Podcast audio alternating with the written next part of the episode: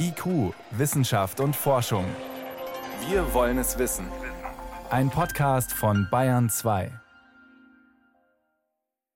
Viele Menschen merken offenbar gar nicht, dass sie Corona haben oder hatten. Die Krankheit verläuft ja oft sehr milde, aber man will es irgendwie doch wissen. Ja? Denn je nachdem, wie, äh, was man bislang weiß, ist man dann ja immun, also geschützt, zumindest für eine Zeit lang. Aber wie kriegt man es raus? Man kann entweder zum Arzt gehen und fragen, ob er einen Labortest macht. Das kostet und das macht auch nicht jeder Arzt. Und dann gibt es auch noch Schnelltests aus dem Internet, viele verschiedene. Was taugen die?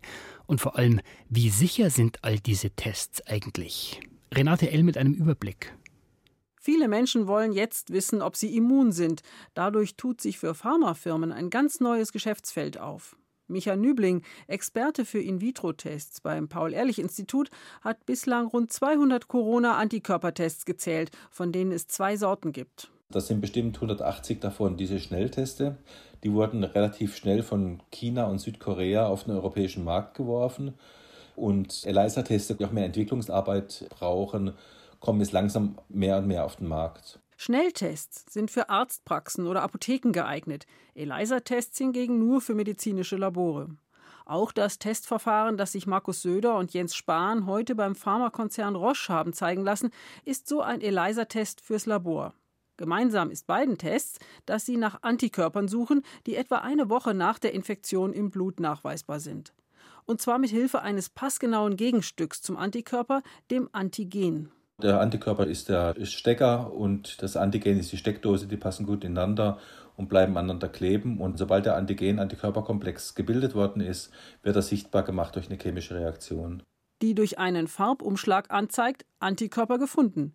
Bei Schnelltests läuft das im sogenannten Lateral Flow Verfahren ab. Das sieht aus wie bei einem Schwangerschaftstest. Da gibt man eine Blutprobe auf ein kleines Feld und dann wird wie durch so ein Löschpapier die Flüssigkeit gesaugt an eine Stelle, wo dann die Antikörper nachgewiesen werden. Und meistens gibt es auch eine zweite Stelle, eine Kontrollstelle, wo dann, dass das überhaupt gewandert ist, nachgewiesen wird. Zwei farbige Linien heißt dann, Test hat geklappt und es sind Antikörper im Blut. Solche Schnelltests werden auch für den Hausgebrauch verkauft, aber es gibt keine Garantie, dass sie auch zuverlässig funktionieren, weil sie nicht von Behörden geprüft und zugelassen werden müssen. Auf die Angaben der Hersteller, wie zuverlässig ihre Tests sind, kann man sich deshalb nicht verlassen. Die Prüfbehörde, die prüft nur, ist die Packungsbeilage so verständlich, dass jeder Anwender, der sich nicht damit auskennt, trotzdem damit zurechtkommt. Was aber auch nicht heißt, dass ein Laie keine Fehler macht, die das Ergebnis verfälschen können. Zwar müssen auch die ELISA-Tests, die nur für Labore geeignet sind, nicht amtlich zugelassen werden, aber diese Labore validieren neue Tests. Das heißt, sie prüfen selbst, ob das richtige Ergebnis rauskommt. Auch diese Labortests arbeiten mit dem Stecker-Steckdosen-Prinzip und einer Farbreaktion, aber es gibt mehrere Arbeitsschritte, um falsche Ergebnisse zu vermeiden. Da ist das Antigen mit dem Antikörper länger in Kontakt, kann also besser binden, hat mehr Möglichkeiten zu binden. Dann werden klebrige Proteine, die auch dran binden, aber nicht dran binden sollen, weil sie nicht spezifisch sind für das Antigen, gut weggewaschen. Das heißt, es ist eine saubere Methode, wo man besser die Trennschärfe hinkriegt. Trennschärfe heißt in diesem Fall die Unterscheidung, ob es sich bei den gefundenen Antikörpern tatsächlich um welche gegen das SARS-CoV-2-Virus handelt oder um Antikörper gegen harmlose Erkältungskoronaviren. Die können eventuell auch an das Antigen binden und eine Farbreaktion auslösen. Corona-Antikörpertests nach der ELISA-Methode gibt es erst seit wenigen Monaten und von anderen Tests dieser Art weiß man, sie werden im Laufe der Zeit immer weiter verbessert. Also die hundertprozentige Sicherheit kriegt man bisher mit keinem Test.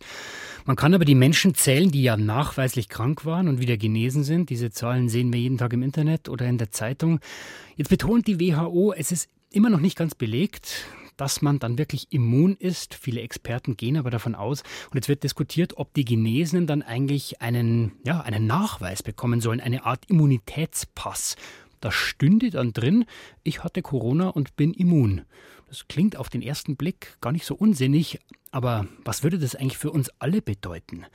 Das konnte ich vor der Sendung mit Alena Büchs besprechen. Sie ist Professorin für Medizinethik an der Technischen Universität in München. Meine erste Frage, die Genesenen werden ja immer mehr. Da wäre es doch toll, wenn die sich wieder freier bewegen könnten, weil sie sich höchstwahrscheinlich nicht mehr anstecken, oder? Das ist leider noch nicht ganz sicher geklärt. Inzwischen gibt es die ersten guten Tests, aber wir wissen noch nicht und können auch noch nicht verlässlich vorhersagen, wie lange eine solche Immunität eigentlich andauern würde. Das heißt, man müsste wahrscheinlich relativ häufig nachtesten. Und das zweite Problem, das wir immer noch technisch haben, ist natürlich, dass es falsch negative Befunde geben könnte. Falsch negativ, das heißt, jemand bekommt die Information, du bist immun, es stimmt aber nicht, weil der Test daneben liegt. Dann könnte diese Person sich so frei bewegen, obwohl sie eventuell sogar sich anstecken könnte und dann andere anstecken würde. Das wäre also sehr problematisch und deswegen sind wir technisch noch nicht so weit. Gut, also die Technik ist momentan noch der Knackpunkt. Dann springen wir doch vielleicht mal ein bisschen in die Zukunft und gehen wir mal davon aus, dass es technisch möglich ist, wirklich zuverlässig zu testen. Wäre für Sie dann ein Nachweis, ein Immunitätspass, wäre der nachvollziehbar? Also das Ganze hat zwei Seiten. Es ist, glaube ich, relativ schnell einleuchtend, dass das für diejenigen, die dann einen solchen Nachweis erbringen könnten, natürlich Vorteile haben könnte. Sie könnten beruhigter sein in ihren Bewegungen.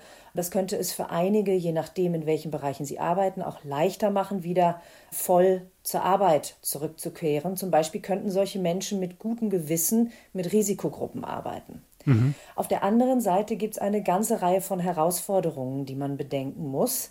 Es gibt schon seit einigen Wochen auch international eine intensive Debatte um solche Nachweise und viele machen sich Sorgen, dass das beispielsweise den sozialen Zusammenhalt in einer Gesellschaft schwächen könnte, wenn man sozusagen ganz unterschiedliche Gruppen hätte in der Gesellschaft. Die einen, die sich letztlich frei bewegen können und andere, die das nicht können und die vielleicht das nie können, jedenfalls nicht so lange, bis eine Impfung vorhanden ist, weil sie etwa zu einer Risikogruppe gehören, die diese Erkrankung möglichst nicht bekommen sollte. Das heißt, wir haben dann eine Zweiklassengesellschaft. Ja, das ist die Sorge, dass man dann äh, auf der einen Seite diejenigen hat, die, ich sage es jetzt mal etwas ins Unreine, im Park wieder in Gruppen sich des Lebens freuen können und andere, die das bis auf weiteres nicht können. Und das heißt, es muss sehr gut überlegt werden, in welcher Art und Weise man so etwas gegebenenfalls einführen würde und welche Kriterien dann gelten müssten. Wer könnte denn solche Kriterien überhaupt festlegen? Die Politik, die Wissenschaftler, die Virologen? Ich glaube, die Frage darf ich jetzt noch gar nicht beantworten, aber wir müssen einfach an verschiedenen Stellen hingucken, so viel ist klar. Technologisch ist das Ganze ja noch in der Bewegung. Das ist offensichtlich auch juristischer Klärung wird es noch bedürfen, was bereits möglich ist, was bereits in dieser Hinsicht schon bis jetzt möglich war und was möglich werden könnte. Und wir müssten die ethischen und gesellschaftlichen Fragen, die sich stellen können, natürlich auch analysieren. Wäre es denn sinnvoll, Ihrer Meinung nach, sowas für kritische Berufe, also zum Beispiel für wichtiges Personal in Kliniken oder auch in der Kinderbetreuung, dann so einen Nachweis zu haben, einfach um die Infrastruktur aufrechterhalten zu können?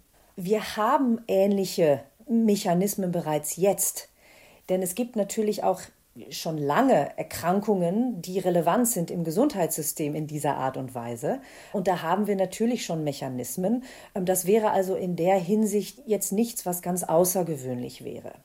Ich glaube, was im Moment viele Leute umtreibt, ist diese Idee, dass man so eine Art Nachweis für die breite Bevölkerung in den Blick nimmt. Denn da muss man dann natürlich noch mal etwas genauer hinschauen, was die Vor- und was die Nachteile wären.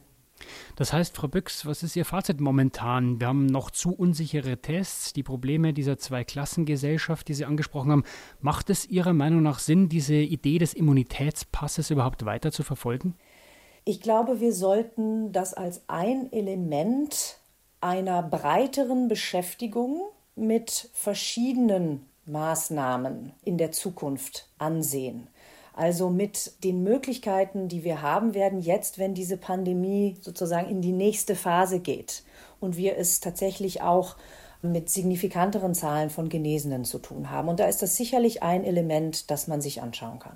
Wie sinnvoll ist der Immunitätspass? Das waren Einschätzungen von Alena Büchs, Medizinethikerin an der Technischen Universität in München. Frau Büchs, vielen Dank für das Gespräch. Vielen Dank. Einen schönen Tag noch.